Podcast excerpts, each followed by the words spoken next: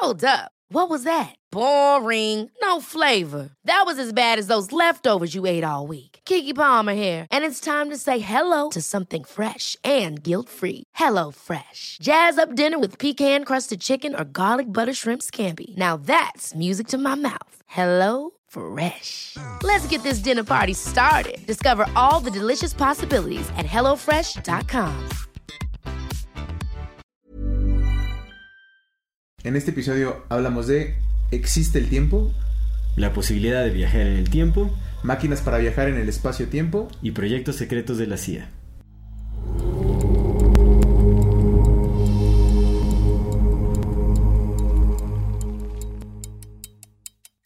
Bienvenidas todas las personas que nos ven y nos escuchan. Este es Amor Fati. En la infinita brevedad del ser. Yo soy Aldo Acra. Yo soy César Jordan. El tema de hoy es viajes en el tiempo.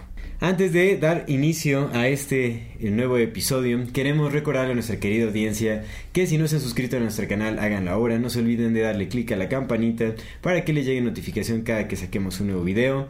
Déjenos sus comentarios y si les gusta lo que hacemos, no se olviden de compartir nuestro contenido para ayudarnos a seguir creciendo. Recuerden que toda retroalimentación es más que bienvenida. Aceptamos sugerencias, comentarios, de todo. Muchísimas gracias por acompañarnos hasta este momento. Comenzamos. Amigo, Hermano, ¿cómo está usted? Muy bien, pues acá ya sabes, aceptando la vida como va llegando. No tenemos de otro amigo. No hay otra, sí. Lo digo porque realmente no hay más opciones, ¿no? Sí, no, no tenemos otra vez. Aceptar la vida como venga y con lo que así, venga y con como lo que va traiga. llegando. Ujú. Es complicado, ¿no? De repente. Sí, es como... Pues no es complicado porque es la única opción que tenemos. Más bien nos vemos obligados, ¿no? Tienes, Es como- tienes la opción de negarlo, ¿no? De Sí, sí, sí. Negarlo y pues causa más dolor, güey. Sí, sí, exactamente. Pero pues de repente también la aceptación es como... No sé, güey. Es 2022, el mundo está loco. Siempre lo he estado, pero cada vez es más sí, evidente, güey, ¿no? Sí, sí, sí. Es 2022, vivimos en la ciudad más contaminada del país. La séptima más contaminada Toluca, de Toluca la Latinoamérica. Bella. Sí, carnal. No, las enfermedades andan ahí volando, güey, los virus, todo. ¿Qué hacemos? Este, ¿qué? ah, bueno, en fin. Pues vamos a dar inicio a este, a este tema que sigue siendo... Mira, yo pensé, o sea, yo me encontré con cada cosa investigando acerca de este tema. Yo pensé que ya íbamos a terminar con nuestra Con racha de controversial. controversialidad, pero yo sigo, bueno, con las cosas que se han investigado, o sea, creo que...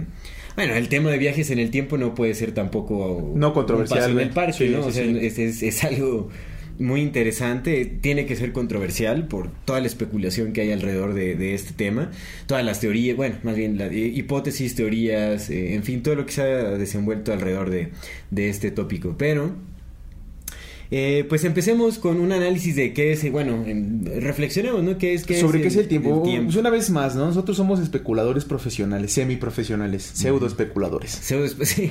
Somos pseudo especuladores, ¿no? Entonces lo que hacemos pues es especular en base, con base a lo que leemos, con base a lo que hemos escuchado, lo que hemos aprendido, lo que hemos experimentado también, ¿no? Lo que hacemos es conversar, realmente. Sí, justo, justo. Entonces, no es como. Digo, sí, sí citamos fuentes y sí citamos como personalidades, pero pues nosotros somos de, de hacer, de escuchar, al menos de escuchar a todas las personas que hablan, ¿no? Por algo están hablando. Sí. Evidentemente hay personas, como lo dijimos en el programa pasado, como Cory Wood, que de repente sí se vuelan la barda. Pero pues otra vez hay gente que le cree, hay gente que no le cree y, y hablando de estas cuestiones del tiempo, la realidad solamente está determinada por el observador. Sí. Es algo bien curioso. La realidad está determinada por el observador. Es decir, que lo que para mí es una realidad, para ti puede ser otra bien distinta. Y lo vemos a diario, ¿no? Lo vemos, por ejemplo, ahorita en, eh, en, nuestro, en nuestro contenido que, que subimos. Más, más que nada se ve en TikTok, ¿no? Como que de repente eh, hay como opiniones o comentarios súper encontrados de personas que, que pues se ve que han estudiado, digamos, de cierta forma lo que están diciendo, ¿no? Que te dicen, güey, es que esto, esto es por esto y por esto, y te encuentras un antagonista que dice, no, es que es por esto y por esto y por esto, y pues ambos tienen como fuentes y ambos citan formas donde lo encontraron, ¿no? Y a final de cuentas, ¿es una interpretación? ¿Solamente es la perspectiva? La información tiene infinitas variantes, de acuerdo a la interpretación de, Completamente. de cada quien. Lo hemos platicado, fíjate, eh, hay un comentario que me llamó mucho la atención, donde citan a una, a una usuaria de TikTok que me gusta mucho, se llama Cultura Soportable. Es una usuaria que se dedica a desmentir todo este tipo de cosas como de, de las que se cuentan, como las cosas que contamos nosotros, ¿no? Ah, con, Como estas cosas Con que razón contamos han nosotros, dejado sí. mucho ahí Sí, en- sí, en se dedica a desmentir. ¿no? Y en este, en este comentario que nos ponen, eh, la, la etiquetaron y contestó, pues no sé ni por dónde comenzar, ¿no? Y ya hasta ahí se quedó. Ah, Pero en ese, vi. en ese comentario, A una ver. persona dijo, este, no, es que Ah, pues yo le dije lo, lo que habíamos platicado, lo de, de que pues evidentemente es, es más que claro que claro que los cazadores recolectores mientras se peleaban por matar, se, ma- se mataban por cazar una vaca, podían subir, ¿no? Piedras de 60 toneladas una encima de otra, eso es evidente que sí podían, ¿no? Con su tecnología súper desarrollada de lanzas. Y contesta un compa, dice, no, es que era más fácil mover una, una piedra con una palanca que matar una vaca. ¿Estás escuchando lo que estás diciendo? O sea, un, un, un ser humano con conocimientos de palancas, güey, con conocimientos de, de, de esto, güey, de, de puntos de apoyo. ¿Le era más fácil mover una piedra de 60 toneladas que matar una vaca? ¿Neta? O sea, ¿escuchas? ¿Escuchas lo que dices? Sí, no, ya, ya llegando a, a ese punto de entendimiento de lógica, pues ya entonces empiezas con la domesticación o a trampas o cosas mucho más más este Estás más moviendo, avanzadas estás moviendo que 60 faciliten toneladas, la- güey. Sí, no 60 manches, toneladas y- no, te estás pelando para matar Es una vaca, Es güey. una tontería. O sea, ya, mira, o sea, tragarse la historia de que nos contaron en la primaria así por así, o sea, es una barrabasada, o sea, realmente... No, o sea, una cosa es como de estar arraigada a la ciencia y, y- y al dogma de la comunidad científica, lo que quieras, ¿no? O sea, eh, eh, eh, quedarse apegado a aquello que es completamente comprobable. Está bien, si quieren, ¿no? Ni siquiera eso está cercano a lo que se nos contó en las escuelas sobre lo que es la, eh, la historia. Claro. Ya, o sea, incluso la comunidad, o sea, a, a los acuerdos, digamos, los nuevos descubrimientos que, que ha llegado la, la comunidad científica en la actualidad, no es lo que se está contando en las escuelas. No, lo que No. se cuenta en las instituciones está pero atrasadísimo y lejísimos de todo lo que incluso lo más arraigado de la ciencia está. Al menos en nuestros países latinoamericanos. Eh, sí. Al menos, ¿no? Al Bueno, menos. mira, yo, yo la verdad es que fui a, eh, bueno, hice la preparatoria, digamos, Mm. en, en Canadá. No manches, allá el sistema educativo estaba mucho más atrasado que a lo que yo conocí por acá.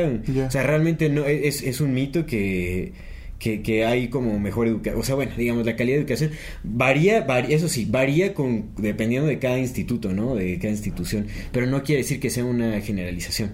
¿no? O sea, en- en- digo, supongo que en Canadá también había escuelas muy buenas donde tal vez la educación estaba más avanzada, pero a donde me tocó ir, o sea, eso de, de generaliz- generalizar y decir que hay mejor educación o mm, no. No, o sea, depende, depende de la escuela a la que esté yendo y todo. Igual acá, ¿no? Entonces no es como Es eso. Una regla. Es eso. Y aparte no te creas, en primer mundo, pues la información está todavía mucho más controlada que acá, ¿no? Exactamente, es justamente Acá eso. hay falta de información, pero pues, se suple con el chisme. Y allá es control completo de, Sí. de información. Sí, tal vez aquí hay más falta de protocolos, o sea, que Sí. está más todo desorganizado, pero organización no es sinónimo como de... Sí, sí, sí, completamente. Bueno, y lo comentaba por, lo comentaba justamente por el tema de, de, de lo que vamos a platicar ahorita del tiempo, ¿no? Es una precisión, eh, digo, a, primera vista la observación lo que nos, lo que nos dice es que sí existe un, un tiempo y que va hacia adelante. Eso es lo que nos dice nuestra observación. Pero pues, lo que pasa o el tema con nuestra observación es que está influenciada, contaminada, eh, limitada. preconcebida, limitada, amigo, por la cultura. Desde el principio, ¿no? Nacemos y nacemos como seres que no tienen absolutamente nada en dentro, o sea, más bien están listos para aprender, ¿no? Todo lo que van a aprender. Y desde el momento en que nacemos, pues ya venimos condicionados por nuestros padres, por nuestros eh, tíos, nuestros primos, familiares, conocidos, que a su vez ya vienen condicionados desde generaciones atrás, ¿no? Entonces, ¿qué es lo que sucede? Que justamente te platicaba hace rato antes de comenzar a- a el podcast, ¿no? Que te decía, güey, si nos hubieran enseñado a ti y a mí desde morros, o al menos a mí hablo por mi cuenta, si me hubieran enseñado desde morro que la realidad es me- me- la mera interpretación de lo que yo creo que es, no me sentiría mal en este momento. Claro. No, no me sentiría con, pues, con todo lo que estoy cargando ahorita, porque podría entender tranquilamente, güey, que pues esto no es real, ¿no? Y sin embargo, pues estoy condicionado, o sea, aunque, aunque ahora lo sé, porque a través del fruto de la investigación sé que esto no es real y sé que esto está esto está hecho por la conciencia que nada más observa y que, le da forma a, le confiere realidad a la materia siguen estando esas limitaciones ahí arraigadas en el inconsciente y el inconsciente determina lo que soy ¿no? Más allá que mi consciente. Y entonces, ¿por qué hablamos de esto? Pues porque precisamente las nuevas investigaciones de la mecánica cuántica, básicamente lo hemos platicado, lo que la ciencia actual está descubriendo es que la espiritualidad siempre tuvo la razón, desde el principio, ¿no? Cada vez se acerca más, ¿no? A, a un acuerdo. con- Así es, mira, todo lo que sigue, lo que te voy a platicar, que es un poquito eh, extenso, pero sí me gustaría como dejar bien, bien, bien entendido el por qué sí podría haber una posibilidad de para viajar en el tiempo, porque todo está determinado por la, por la observación. Sí. Este, Por la es- percepción, todo esto, que con primeras- conciencia. con la percepción. Todo esto primero lo, lo, lo- lo recabé de un ensayo, de un artículo de José Robles, para darle su, su crédito al autor. Y hay unas cosas que yo había estudiado, unas cosas que había leído y otras cosas que son nuevas y que están muy interesantes, ¿no? Entonces empieza hablando de la ecuación de Wheeler-DeWitt. Esta, esta, ecuación es una de las ecuaciones de la física clásica, de la física... Hay, hay, dos tipos de física en general, ¿no? La física de la que se basa en la teoría de la relatividad general primero y luego de la relatividad especial de Einstein y la física, la mecánica cuántica, ¿no? Ambas comparten ciertos eh, postulados que son, que son similares, pero en ciertos postulados no es que se contradigan, pero son diametralmente opuestos, ¿no? Entonces, lo que, lo que dice la ecuación de Wheeler-DeWitt es que sostiene que la gravedad es la que obliga a las partículas subatómicas a comportarse, a comportarse de una manera clásica. Es decir, que conforme las partículas van siendo más grandes, empiezan a ser afectadas por la gravedad. Y entonces la gravedad lo que hace es que precisamente el tiempo o las partículas que, que las partículas se comporten en la función del tiempo de la manera tradicional que lo conocemos, es decir, hacia adelante.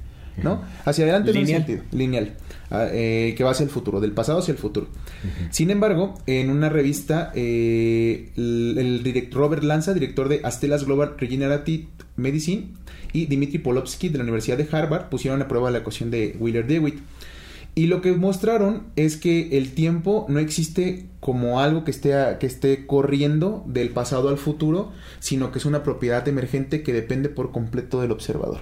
Estos dos son dos físicos eh, pues súper importantes, ¿no? Y que pues son físicos físicos. Mira que ahí podemos estar hablando de que realmente eh, lo que conocíamos como una línea del tiempo de pasado, presente, futuro, en realidad es algo que está sucediendo simultáneamente. Justo, bueno, ahorita, ahorita hablaremos de eso. Yo también quiero comentar. Que a eso, que a eso voy, fíjate. eso, es, una parte. Ahora, eh, ahorita, quiero, quiero mencionar todo lo que se ve como en las partes espiritual, la de los, lo que dicen los, budistas y lo que dicen esta parte. Pero me gustaría mencionar este, este, esta investigación de Igor Pikovsky, es un coautor de esta investigación, es un físico en el Centro para para el estudio de las ciencias cuánticas y de la ingeniería del Instituto de Tecnología de Stevens. es, él, es el que lo dice. dice que cuando estaban trabajando sobre partículas cuánticas en el orden temporal, encontraron que no hay distinción en el, orden cuántico entre el efecto A que produce el B y el efecto B que produce el A. Es decir, que a niveles cuánticos A puede causar B, pero al mismo tiempo B puede causar A en un loop. Se hace cuenta que si yo muevo esto de derecha a izquierda, en el mundo cuántico lo estoy moviendo de derecha a izquierda, pero también lo estoy moviendo de izquierda a derecha al mismo tiempo. De futuro a presente, y de, pasado, o sea, de pasado, bueno, pasado a presente, futuro a pasado, y ambas coexisten. Puede ser, eh, claro. Que todo esto tiene que ver con la superposición cuántica. La superposición cuántica es algo es algo bien mágico y es algo bien misterioso otra vez, ¿no? Eh, eh, esto, esta creencia o no creencia de de, de, tener confianza en que existe la magia es algo meramente condicionado por la cultura, porque pues la magia existe, ¿no? La magia es el mundo cuántico. O sea, independientemente de que creas en la magia ya como fuera del mundo cuántico, en el mundo cuántico pues estamos hablando de cosas mágicas que obviamente van a tener alguna explicación en algún momento, pero pues es que hermano, que una partícula pueda coincidir al mismo tiempo sin importarle el tiempo y que pueda hacer las dos posibilidades al mismo tiempo, ¿no? Y pueda, pueda ir de pasado a presente y de presente a pasado sucediendo simultáneamente, es una cosa maravillosa. Y además la superposición cuántica tiene que ver con el hecho de que cuando hay está esta cosa del entrelazamiento cuántico, cuando dos partículas cuánticas se unen y se entrelazan, empiezan con el entangles, ¿no? Se unen y se separan esas partículas sin importar la distancia en la que estén, la posición en la que estén o en este caso el tiempo en el que estén, lo que afecta a una afecta a la otra. Esa es la famosa ecuación de Dirac, ¿no? Entonces, este tipo de afectación o este tipo de, cambios entre las partículas es muy, muy interesante porque se creía al principio que era más, que, que superaba incluso la velocidad de la luz. Ahora se ha, se ha podido con algunos experimentos probar que es casi al, nivel de la velocidad de la luz, pero se especula que algunas partículas sí pueden escapar del, nivel de la velocidad de la luz. ¿Por qué no hay nada que pueda eh, superar la velocidad de la luz? Porque según las ecuaciones de Einstein, eh, a medida que más te acercas al nivel de la luz, tu masa también se va haciendo más, más densa, por lo tanto una, una luz un algo que supere la velocidad de la luz tendría que tener una masa infinita, que pues sería todo lo contrario a la lógica, ¿no? Es por eso que no se puede superar la velocidad de la luz. Sin embargo, en el mundo cuántico Claro. Es el mundo cuántico. Las leyes de la física tradicional no aplican en Completamente. Entonces, ¿qué, es, qué, otra, ¿qué otra cosa también es importante considerar? Ahorita ya tenemos eh, la precisión de, de, ciertos científicos, de Robert Lanza y este otro científico que dicen que el tiempo no existe, el tiempo es vendido en la, determin, en la determinación del observador.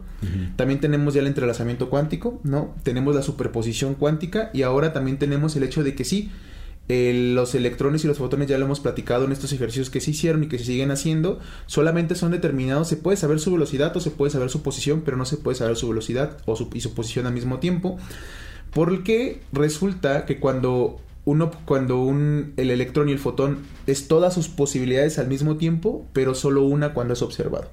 Es decir, que la realidad se crea en el momento en que es observada. En el mundo cuántico al menos. Se concreta, ¿no? En todo en una posibilidad. Exactamente. Entonces, todo esto, todo esto, pues da la, la, la, prueba o la muestra de que pues lo que habían, lo que decían, por ejemplo, eh, lo que dicen los, los indios, hindúes, indios, los indios, la religión hindú, sobre, todo. Los, los hindús. Eh, pues la realidad está hecha por el observador, ¿no? Lo que dicen estos, estos seres es que lo observado, la observación y el observador son una sola cosa no hay lo observado y no hay la no hay el observador, hay el proceso de observación que los incluye a los tres.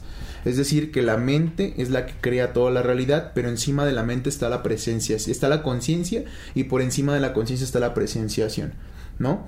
Entonces, todo lo que observamos y todo lo que interactuamos está creándose continuamente.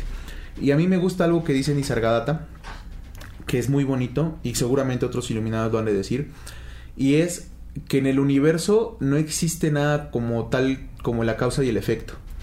Porque podría decirse, ah, es que A sigue a B y B sigue a C, pero en realidad, si no, si todo el universo no estuviera trabajando al mismo tiempo, la causa, la causa no sería causa. Hmm. Entonces, para que haya una causa, todo el universo tiene que estar trabajando de la manera en que trabaja. Entonces, todo el universo es la causa de todo.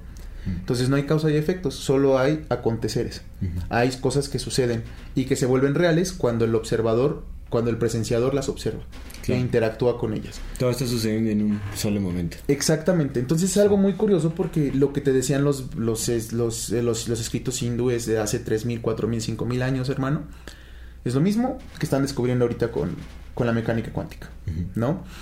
Y otra cosa que me gustaría también como comentar en esta parte que también es muy, muy interesante, es que investigadores del Instituto de Física y Tecnología de Moscú junto con algunos eh, científicos de Estados Unidos y Suiza, pusieron, pudieron hacer un, un experimento donde pudieron llevar al pasado un ordenador cuántico y volverlo a traer al presente en una fracción de segundo después.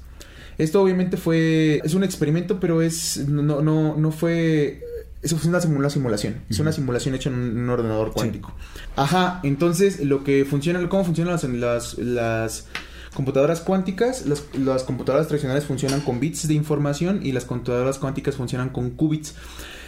Aprovechando la, la esta característica de los de los fotones de poder ser todas sus posibilidades al mismo tiempo y solamente una cuando son observados y poder superponerse en sus posibilidades y ser A y ser B al mismo tiempo. Entonces trabajan con qubits, que es justamente esa, las dos posibilidades al mismo tiempo, ¿no? Entonces lo que hicieron fue precisamente hacer este experimento donde hicieron evolucionar a los qubits, les cambiaron su estado siguiendo una flecha del tiempo, del presente al futuro, y luego los volvieron al estado en que se encontraban antes del experimento. O sea, ya los mandaron al futuro y los volvieron a regresar. Ese es un experimento que se hizo, ¿no? Eh, lo hizo, bueno, uno de los científicos es Gordey Lesopki. Y ahora, si no hay otra vez, fíjate, esto está bien interesante. Los resultados dan un guiño a la idea de que la irreversibilidad resulta de la medición. Destacando el papel que el concepto de medición juega en la base misma de la física cuántica. Si no hay medición, el tiempo es reversible. Lo que habíamos hablado, eh, solamente puedes conocer el estado de un, de un, de un fotón, porque es todos, hasta que lo observas. Mientras no lo midas, no hay, no hay cuestiones de tiempo, ni de espacio, ni de absolutamente nada. Puede estar hacia adelante, puede estar hacia atrás, puede ir hacia el futuro, puede ir hacia el pasado. Entonces, si no lo mides, puedes regresarlo. Claro. Si lo mides, pues ya no lo puedes regresar, ¿no? Esa es una de las cosas como, digamos que de la parte de la... que de lo que habla la física acerca del, del tema del tiempo. Y una cosa nada más que me gustaría nada más eh, poner ahí para que pues podamos platicar acerca de lo que dicen otras, otras religiones y eso eh, es la teoría de los many worlds, que es súper importantísima en este entendimiento de las, de las posibilidades de los viajes en el tiempo. Los Ya universos paralelos. Exactamente, ya lo habíamos platicado una vez. Many Worlds. Many Worlds es eh, para la gente que nos está escuchando. Y sí, mi compa Julio. Ay, mi compa Julio. Todavía está aquí todavía. Sí, pero ya nos va a ir. Eh, si mi compa Julio va a hacer un TikTok de esto, está bien interesante porque eh, creo que es una, una respuesta para pues, muchas personas que nos dicen, no, es que pinches ideas bien locas que tienen. Y como... Many Worlds, esta teoría de los, de los multiversos es una de las teorías más aceptadas en estos momentos por las mecánicas, por la física cuántica.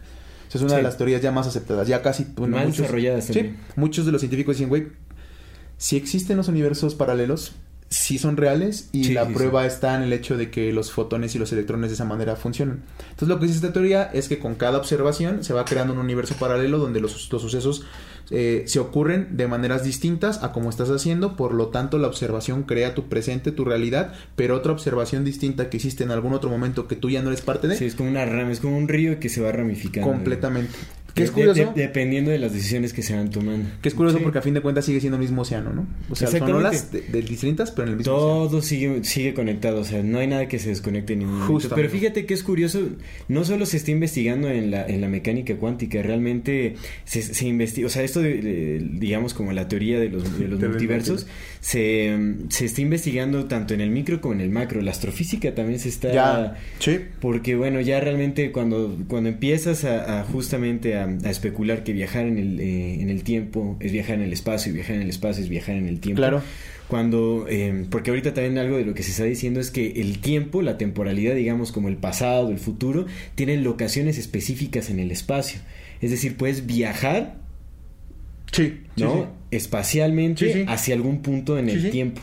Entonces esto es muy interesante porque cuando todo está su- sucediendo simultáneamente sí podemos estar hablando de, de- de- del paralelismo en- en- entre realidades. Sí. No, o sea, si ahorita estamos hablando de, o sea, sabes, puedes viajar en el espacio a algo que aconteció en la Tierra en los tiempos de Cristo, por ejemplo. Sí. O sea, es- está sucediendo en algún punto del, de- del espacio. Entonces, esto se está investigando también en astrofísica y en, en- en muchos campos ya Pues de hecho la teoría del Big Bang De- lo, que, lo que postula la teoría del Big Bang es que justamente en la nada, en el vacío absoluto, ¿no? Los chinos le llaman el Wu y pues no sé cómo lo conozcan los hindúes, pero pues el silencio, ¿no? En, en este silencio absoluto, lo que se conoce como la nada físicamente, no la nada en la ausencia del todo, sino una nada en la que vacío puro. Eh, era tanta la- las fluctuaciones de energía que andaban por ahí flotando que de repente pues no hay tiempo, no hay ningún momento, no hay momentum, no, no hay existencia, entonces de repente toda una energía se concentra en un solo punto, pum, implota, explota, ¡pa! Y crea un Big Bang, pero lo que dicen estas las ecu- algunas ecuaciones es que eso está sucediendo infinitas veces en ese, Ya en que está. Exactamente, sí. Es, es la, la naturaleza del. Y sería una de las maneras esta teoría de Many Worlds, amigo, que pues yo creo que ya en algunos años ya no va a ser teoría, ya va a ser la realidad. Eh, Claro. lo, lo aceptado, ya es la realidad, evidentemente es la realidad, realidad. pero ya va a ser lo aceptado, ¿no? Eh, yo creo que esta, esta, esto de los Many Worlds es lo que permite que no, que no haya paradojas en el tiempo, porque el universo tiene su manera de, de- de entenderse. Si hay Many Worlds, Claro. vas y matas a Cristo y creas una, una temporada donde no existe Cristo y ya, se acabó. Sí. sí es- mundo pues, sigue igual. es- Pues es que sí hay paradojas, ¿no? En, en esta cuestión o en la especulación de viajes en el tiempo. Eh, Hay muchas contradicciones que dices, bueno, ¿cómo podría ser? Es como la de... de ¿La del bueno, le llaman en, en la del abuelo, La del mata a tu abuelo, ¿no? Pero pues te crea otra, otra realidad, ¿no? Lo mataste y tú regresas a la. Estás matando al abuelo de alguien, de alguien más. Justo, sí. Exactamente, sí, sí, es sí. justo eso. Así es. Entonces es como, es el uni- bendito universo. O también la, la, la paradoja, ¿no? Como de- del el ciclo cerrado de- del tiempo, que no puedes viajar más allá, en o sea, no puedes viajar al pasado más allá de la, eh, de la primera invención de la de máquina. la máquina del tiempo, claro. No, porque tiene que ser el ciclo cerrado. Desde que aparece la máquina del tiempo, se es cuando se abre la posibilidad y ya se puede crear como ese loop Justo. eh, eh, eh, temporal, digamos, ¿no? Y, pero cuando hablamos de universos paralelos, entonces esa paradoja ya no, Ya no tiene existe. nada O sea, que- puedes sí, viajar claro. en cualquier punto del tiempo es- porque cuando estás viajando en el tiempo realmente lo que estás haciendo estás viajando a un universo paralelo, Sí.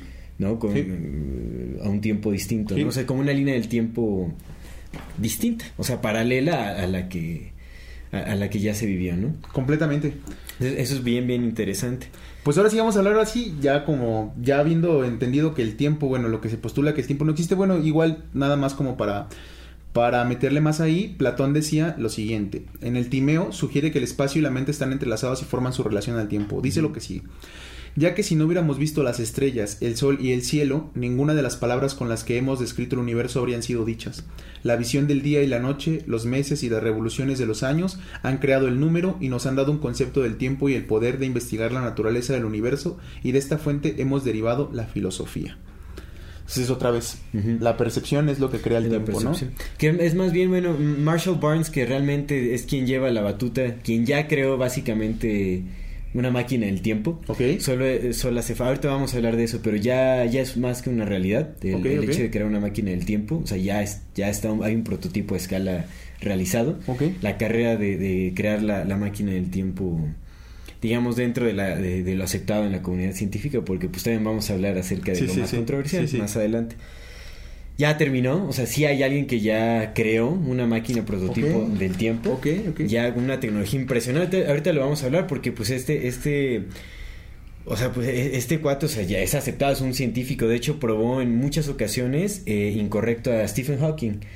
O sea, Mm. lo... Él, de hecho, es quien más veces ha probado incorrecto a Stephen Hawking en, en toda la comunidad científica. ok, ok.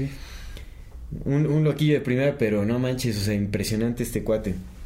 Entonces sí es, sí es una realidad esto de, de- de que se puede viajar en el tiempo, ya está más que comprobado. No recuerdo, ¿qué, qué estamos hablando? Que ya, ya perdí un poco la, la línea. de- Íbamos a hablar ya de viajes en el tiempo, como de en el tiempo. Sí, ya. Ok.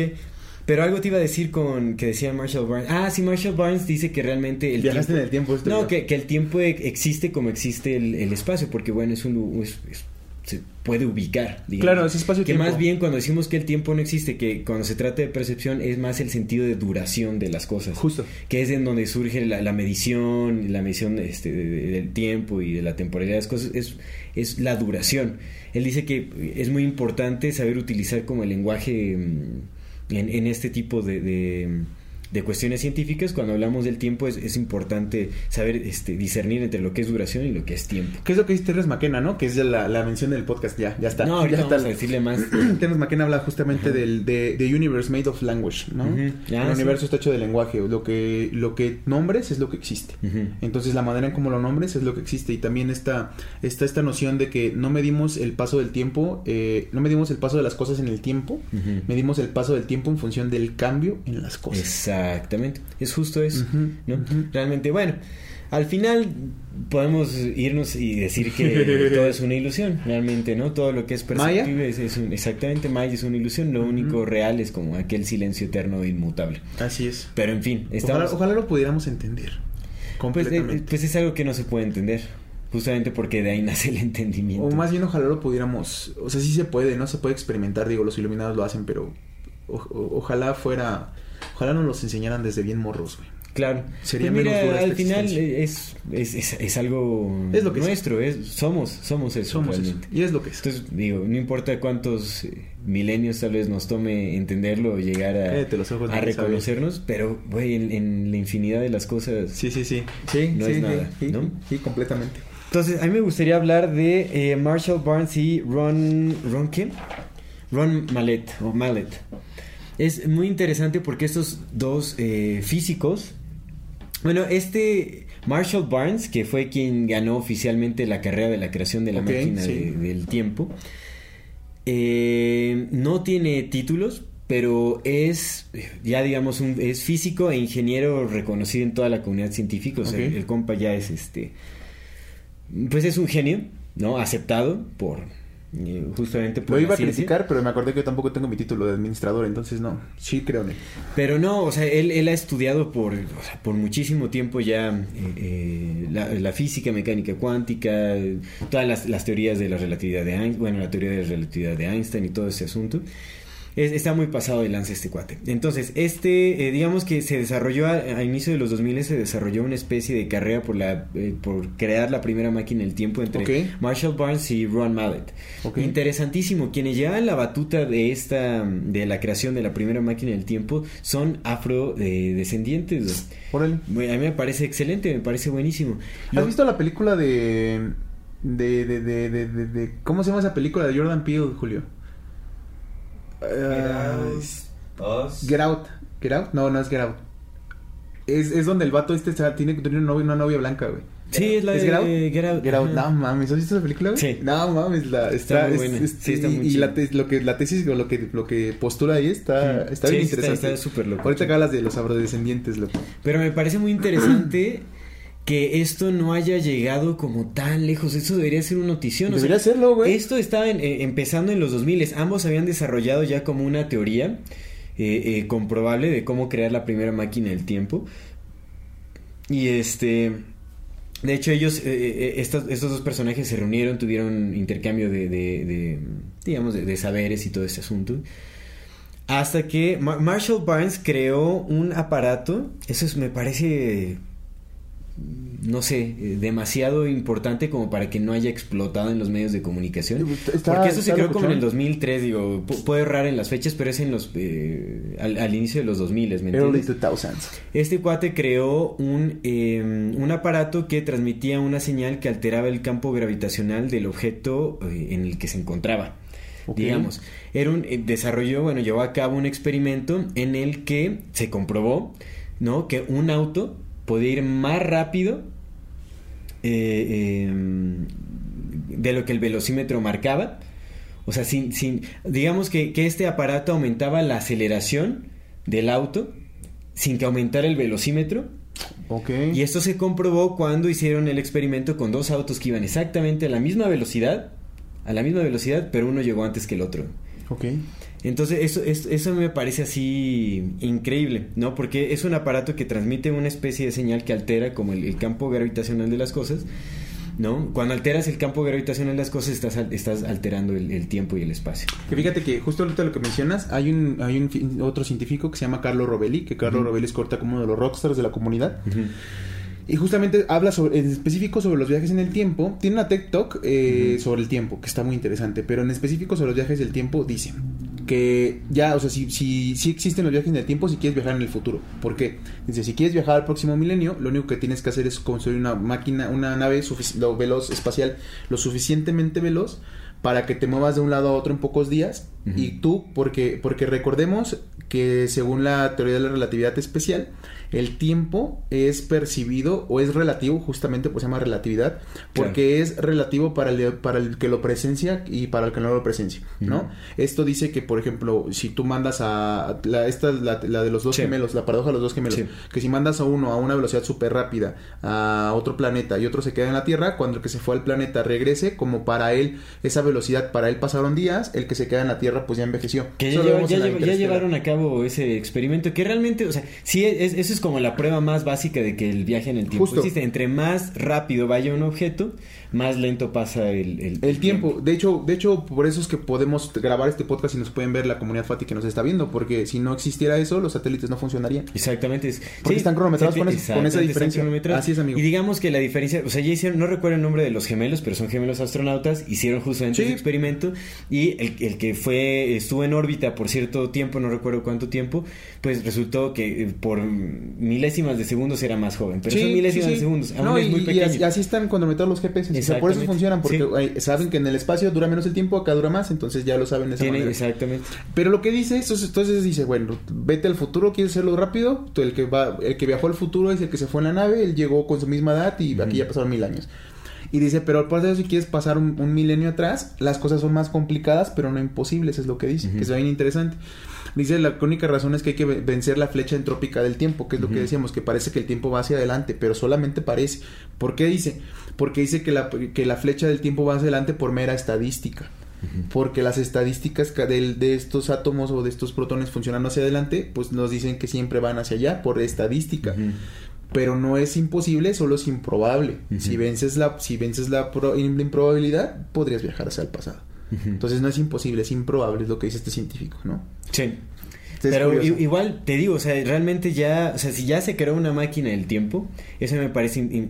Yo no sé por qué este, este invento en este, no me acuerdo cómo se llama este transmisor, es como una especie de transmisor que creó este Marshall Barnes, que es quien, te, o sea, te digo, ¿sabes, ¿sabes cuánto aumenta la aceleración de, de- del auto con este aparato? Un 5%. Eso es Órale, monumental. órale. Suena poquito, pero es monumental que, que eh, digamos, manipulando el campo gravitacional de, de- en el que se mueve un objeto, puedas aumentar el 5% de aceleración.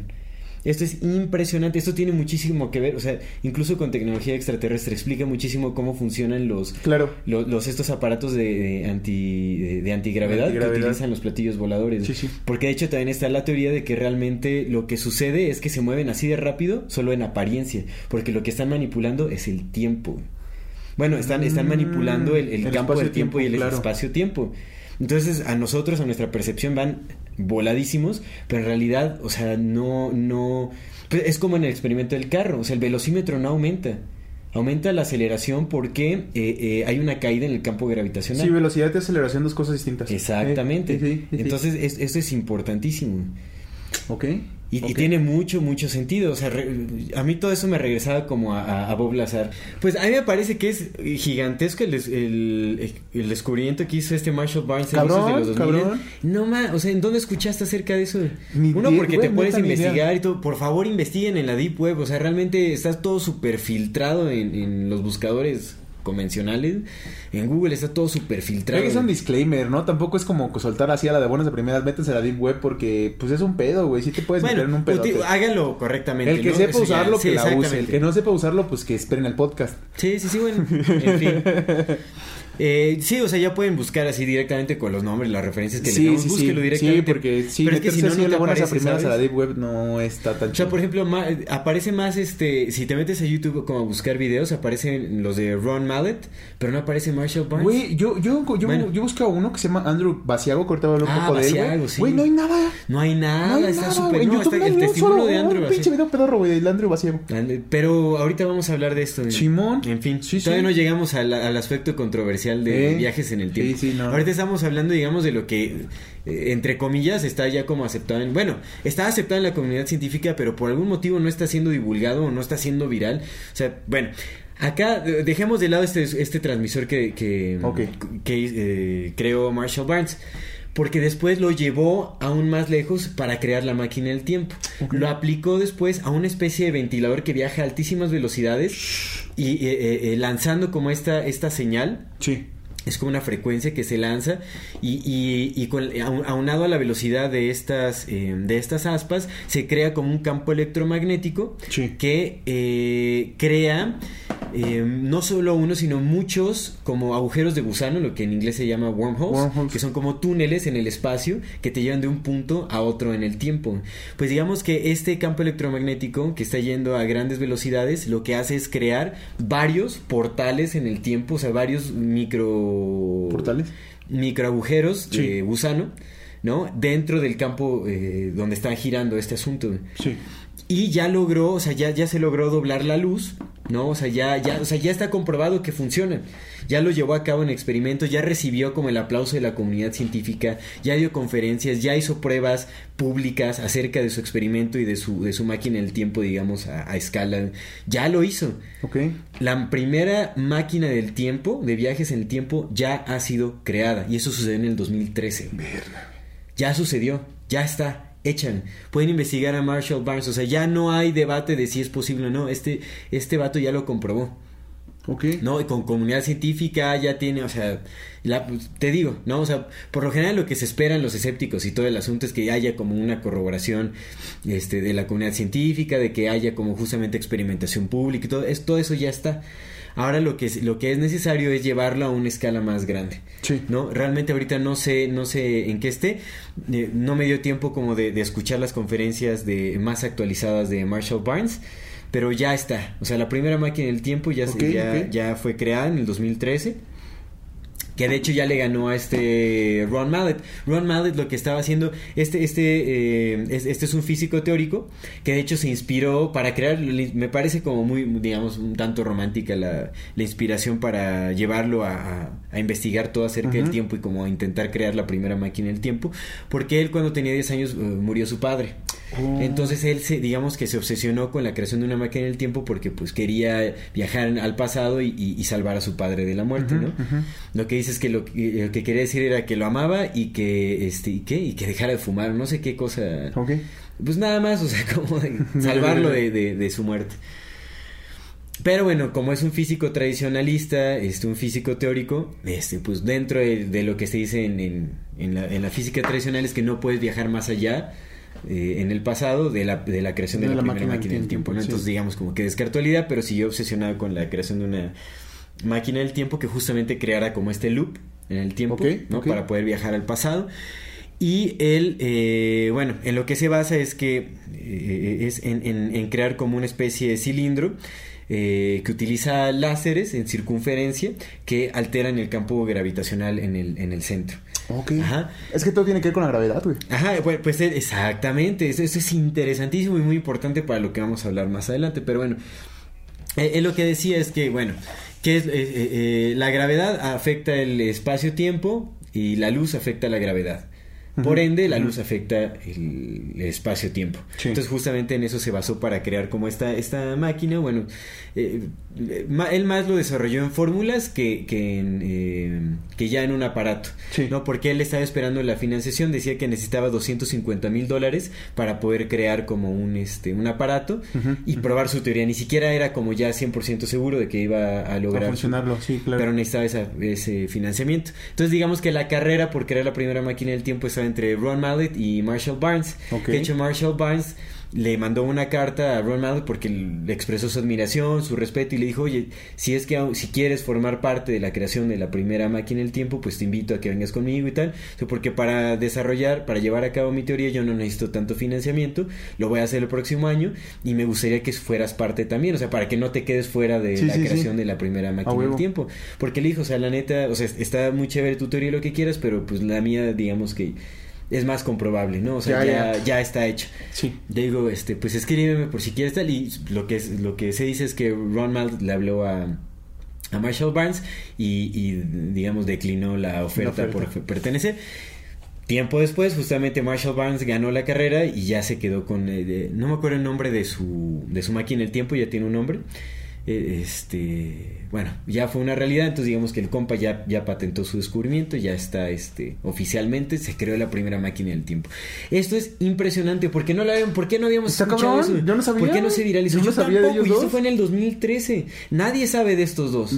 Nadie. O sea hay como pequeños documentales por ahí en YouTube y todo eso. Te digo se encuentra más de Ron Mallet que no ya, o sea, pues él sigue con su teoría y todo el asunto, pero no, no se ha llevado ni siquiera a cabo. Eh, hay más información acerca de Ron Mallet que Marshall Barnes, digamos, como en YouTube y todo eso. O sea, obviamente si le buscas ahí llegas a encontrar y tanto. Pero luego tienes que poner como el título específico de la conferencia que da o algo para que te aparezca.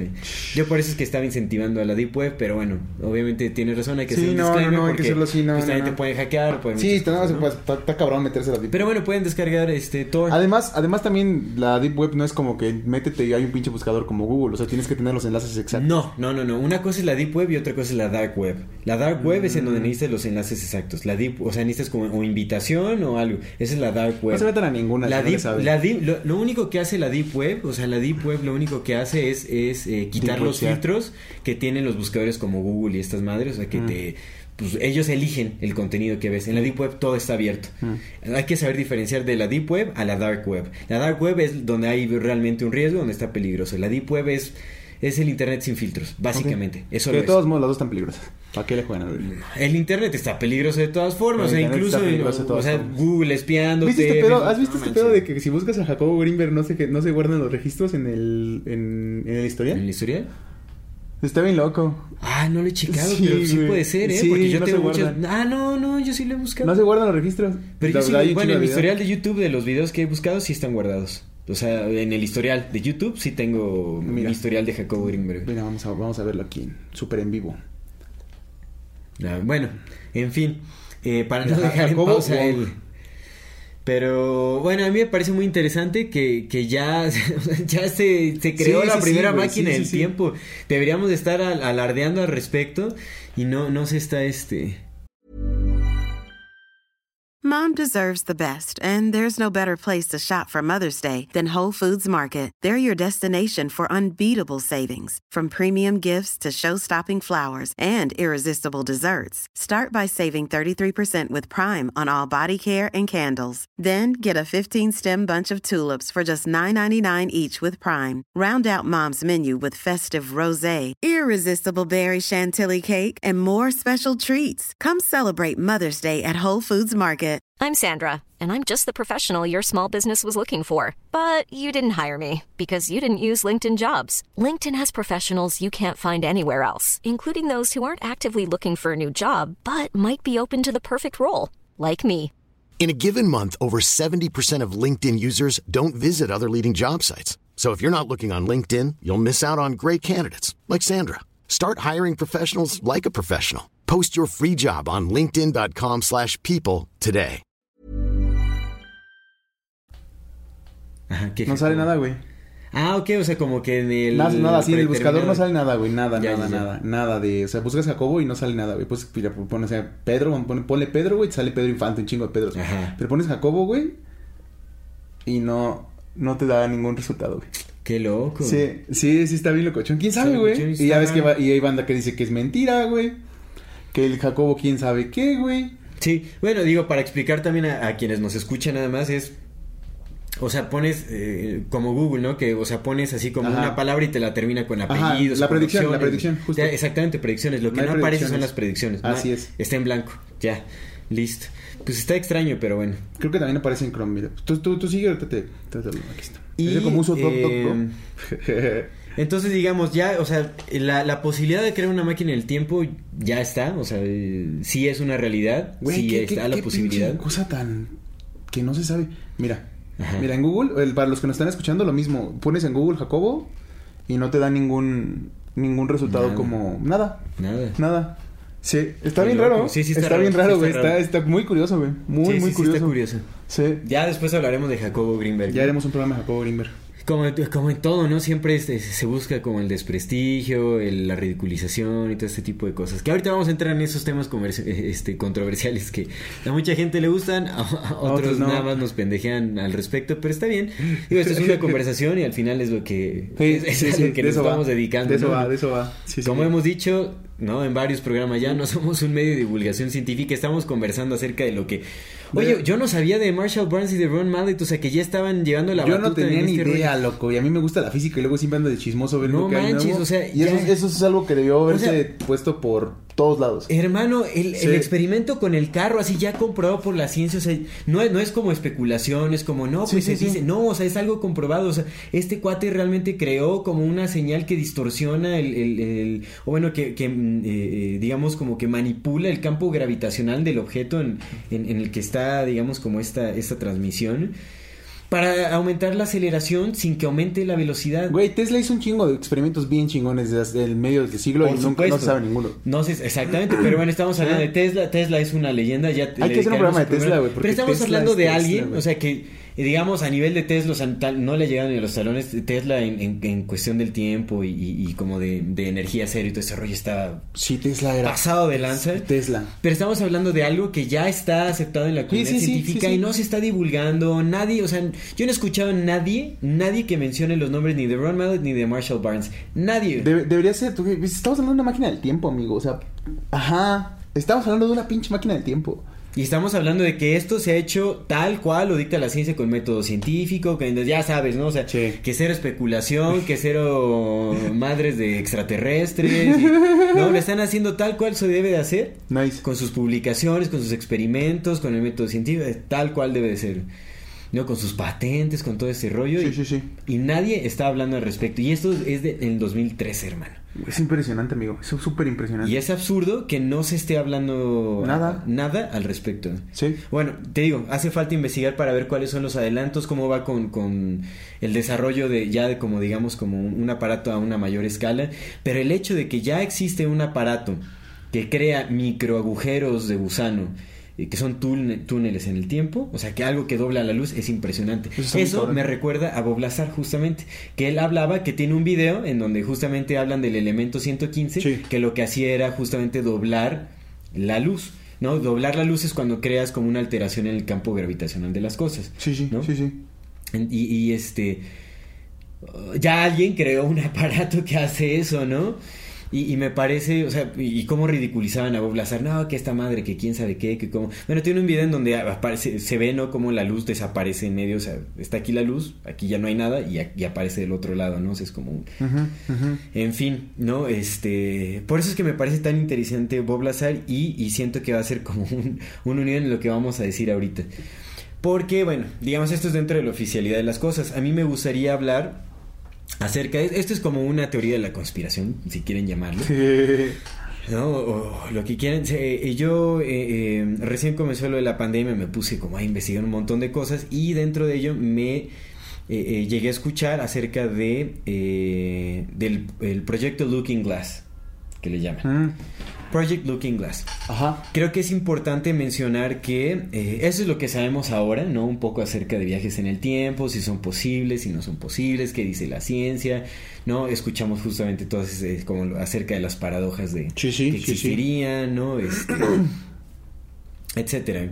Pero como pues también nosotros somos de que nos encanta especular, somos especuladores, nos agarramos también de teorías de conspiración y, nos gusta conectar ciertos puntos y, ciertas cosas. Eh, pues bueno, se ha hablado mucho acerca de proyectos secretos de la CIA. Como es el proyecto Pegasus, el proyecto ah, Filadelfia, el proyecto Monta Montauk, como The Montauk Project, que de hecho ahorita mencionaste el nombre de Andrew Basiago. Él habla justamente acerca del, proyecto Filadelfia, el Montauk Project, eh, el, proyecto Pegasus. Habla de los tres. el proyecto Pegasus como que envolvía los tres. Los tres, exactamente. Era como el más, el más grande. Sí, y no hay nada de info, güey. No. Al menos para desacreditar debe haber un chingo. Pero hermano, en la Deep Web yo sí me metí de Andrew Baseo y ahí encuentras ya las entrevistas, conferencias, todo. O sea, encuentras todo. Por eso es que está chido meterse ahí. Porque yo esa información la, encontré ahí. no la hagan, amigos. Háganlo correcta. Ay, tampoco es gran cosa. Te digo, es muy diferente. A la Dark Web no, no recomiendo que se metan porque ahí sí es en donde se mueve el mercado negro, donde se mueve todas las cosas más feas de todo este asunto. La Deep Web es solo el. Como el mundo es bien oscuro, ¿no? El mundo es bien oscuro. Y también muy luminoso, siempre es, están los dos opuestos ahí haciendo el amor. Pues si no, si, si, ya lo hemos platicado, ¿no? Si todo es todo. Exactamente. Todo es todo. mera interpretación, pues güey, lo que acabamos de platicar es mera interpretación, depende de cómo la interpretes tú. Exactamente. Bueno, regresando a nuestras especulaciones y al, al, aspecto controversial de viajes en el tiempo, pues se dice que la CIA desarrolló diversos proyectos eh, secretos, ¿no? Obviamente, en el que se ha logrado ya viajar en el tiempo. Y se dice que esto ya se logró desde los años 50. O sea, imagínate, ya estamos hablando de viajes en el tiempo, o por lo menos la capacidad de poder ver en el tiempo. Sí este, desde los 50. Ahora, ¿a pues ya es que te dije que el capítulo pasado que los, los, nazis tenían la campana de esta pinche campana donde podían ver justamente el pasado y el, el pasado de las cosas. Exactamente, y es ahí es, es, es, a lo que se le denomina actualmente como el proyecto Looking Glass. O el, ¿cómo sería la traducción directa? Es a través del, a través del vidrio, a través del, cristal, a través del cristal. Algo así, ¿no? A través del cristal, sí. Que se habla de un aparato que ahorita se encuentra en posesión de la Marina estadounidense, eh, a través del cual pueden tener como un vistazo en, eh, a escenarios futuros. Y se dice oh. que recientemente había como una guerra entre justamente el Deep State y como este... Em, eh, digamos, como esta alianza de personas que están intentando como destruir el deep state o este estado profundo que es el, que manipula los gobiernos, que crean sus, ya sabes, que maneja el mercado negro y todas esas cochinas que se manejan en este, este asunto. Entonces había como una guerra eh, para obtener este, este, este, esta tecnología que te permite ver a través del tiempo para poder justamente eh, eh, manipular como eventos a tu favor, ¿no? digamos, si sabes, si, si, si, tienes un vistazo a las posibilidades futuras, tienes mayores eh, posibilidades de, ganar en el presente, ¿no? Como de, de, mover las piezas adecuadas para mantener dominio o control en el presente de las sociedades. Entonces se dice, se decía, bueno, se dice que existe como esta guerra, ¿no? De, del tiempo dentro del Deep State y el otro grupo que está intentando derrocar. Entonces yo me metí a investigar acerca del Project Looking Glass y me encontré como muchas cosas. Entre estas cosas me encontré con... Eh, porque Project Looking Glass al parecer es como una denominación que ya nace en los 80s. Ok, eh, como en la Guerra Fría también hubo ahí como una... Fue cuando empezó como esta guerra por obtener como esta tecnología. que antes ya había habido supuestamente como otros este en la Guerra Fría se hicieron cosas bien horrendas. Te, te, te conté que este que estos güeyes de los pinches gringos aventaron como cuatro bombas de hidrógenos a la atmósfera para probarlas y que por poco se va se supone que una de esas bombas fue la que hizo el, agujero de la capa de ozono. Por poco se va al carajo la humanidad porque estaban probándolas en el espacio, amigo. Mira, dato curioso nada más regresando a Marshall Barnes, ahorita que mencionan las bombas de hidrógeno, el, no recuerdo cómo se llama el científico, el creador de la bomba de hidrógeno. No es Oppenheimer, ese güey es el... No, ese es de la, de la, atómica. De, la bomba de hidrógeno. Bueno, no recuerdo. ese cuate patrocinó a, a, a, Marshall Barnes. Hay un, hay un compa que estuvo ahí que se llama... que se apellida Colgate. Bueno, no sé, pero el chiste es que el creador de la bomba de hidrógeno patrocinó a Marshall Barnes, eh, lo becó para que estudiara y también eh, Marshall Barnes comenzó trabajando para crear este cabezas de bombas de, hidrógeno, pero el vato dijo, "No, o sea, pues yo no quiero yo no quiero esto." Entonces, a raíz de que me puse a investigar un poco de esto de qué es el, proyecto Looking Glass, que como menciono tiene que ver con esta serie de, de tecnologías desarrolladas en secreto por eh, por la CIA, o por el Deep State o yo qué sé, ¿no? Eh, me encontré con unos personajes muy muy interesantes. Okay. Que bueno, cabe también destacar que eh, dentro de eso, bueno, Project Looking Glass es como un derivado de otros proyectos que tenían secretamente la CIA, como es el, proyecto Pegasus, que tú mencionaste Andrew, Andrew Basiago. Ajá, Andrew Basiago, sí. Habla, habla del, proyecto Pegasus, el proyecto Filadelfia, el proyecto eh, que le llaman Montauk Project o Montauk, el proyecto ajá, sí, justo. que tiene que ver justamente con experimentos que se hacían eh, principalmente con niños. Sí. Eh, este, para viajes en el tiempo. Algo muy, muy extraño. Y bueno, creo que también los utilizaban para. Era como una especie de remote viewing que le llaman o vista remota. Sí. Eh, para viajar en el tiempo, con una proyección de la conciencia para poder ver, este, tener vistazos eh, sí, sí, sí. Eh, en el tiempo. Entonces, bueno, ahí también se menciona lo del proyecto Looking Glass, que es muy interesante, porque Bob Lazar también menciona que en los briefings que le dieron, como en los documentos que le dieron para desclasificar la información, mencionaban el proyecto Looking Glass, que justamente tenía que ver con tecnología extraterrestre, que estaba diseñada para justamente poder ver este viajar en el tiempo, bueno, o ver remota, exactamente era como vista este poder ver a través del tiempo, ver, era como la visualización. Y eso está muy interesante, ¿no? Por eso es que Bob Lazar es muy importante, ¿no? Recalco otra vez en eso, Bob Lazar es un eslabón importante. Ahora, bueno, investigando eh, acerca de eso de, Project Looking Glass, me encontré con eh, el personaje que es George Van Tassel. George Van Tassel es muy interesante. George Van Tassel es un ingeniero que trabajó para la Marina, para, eh, bueno, sí, para la Marina en, los 50, me los 50 él era el director, o el, digamos, sí, el director de un aeropuerto privado, militar principalmente, en Giant Rock, en California, en un área desértica. que me decías, ¿no? Hace rato que es un... Que es bien importante entender que Giant Rock era un espacio sagrado para los indios Mohawk. Entonces, eh, es como justo lo que platicamos en el capítulo pasado. Hay como ciertas áreas donde hay muchos avistamientos y desde siempre. Sí. ¿No? Desde siempre ha habido como avistamientos en esas zonas. Pues imagínate, desde cuando ya la consideran como áreas sagradas. Giant Rock es una piedrota así enorme que está en medio del desierto y pues por eso también la vean que está muy, también está muy interesante porque eh, George Van Tassel llegó ahí porque uno de sus amigos, o amigo de su padre, que después hizo su amigo, hizo una especie como de casa abajo de esa piedra. Mmm, qué loco, mira ese ajá, y ellos lo usaron como bodega y después lo usaron para sus canalizaciones, pero la construyó abajo de la piedra.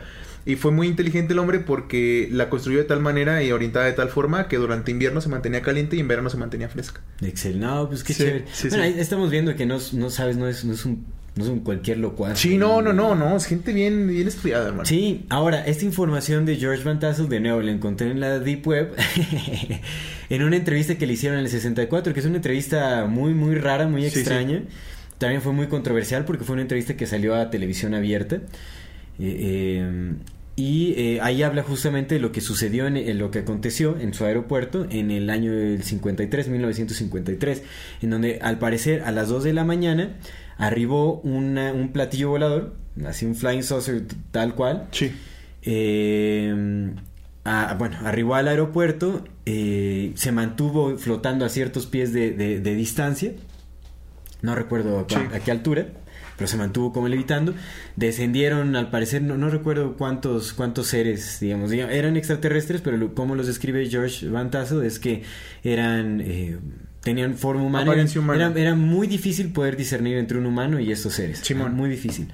Porque pues venían vestidos y todo también. Eh, lo llevaron a la nave, al parecer se puso debajo de la nave, pues como en las películas, ¿no? Había, salió como una especie de rayo de luz y que es muy curioso también como ese, ese rayo antigravitatorio, ¿no? Otra vez, la gravedad. Todo se habla acerca de gravedad. Y es muy interesante que también los, otros personajes ya mencionados, que son Marshall Barnes y, y, Robert Mallet, ah, no, Ron Mallet, son quienes están hablando, o sea, crearon, son los más cercanos en, en haber creado esta máquina del tiempo que hablan justamente de la manipulación del campo gravitacional. Gravitacional. Entonces... Eh, ¿Qué ha de ser curioso? ¿No ha de ser, ha de ser alguna otra fuerza? Porque, pues en realidad, o sea, el tema de la gravedad también ahorita como que... Hay, hay algunas, algunos, algunos pocos científicos que, que justamente postulan y teorizan sobre que la gravedad tampoco existe, que es otra fuerza distinta a la gravedad, pero bueno. Sí, quizás, quizás tiene que ver con eso. Quizás tiene que ver con la cuántica, amigo. Sí, quizás manipulan otra cosa. seguramente, pero bueno, lo que dentro de lo que conocemos sabemos que si, puedes manipular la gravedad, puedes manipular el tiempo-espacio. Claro.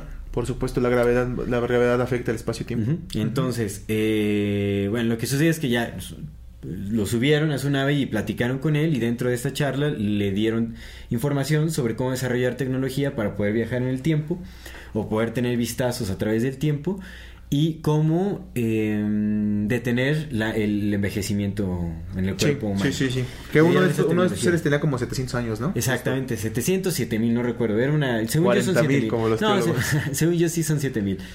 se puede ver en la entrevista si tienen oportunidad. Bueno, vamos a dejar el, el Los enlaces. Vamos a dejar el enlace para que puedan acceder a ello, ¿no? Cabe decir que si lo buscan así en YouTube como George Van no va a aparecer.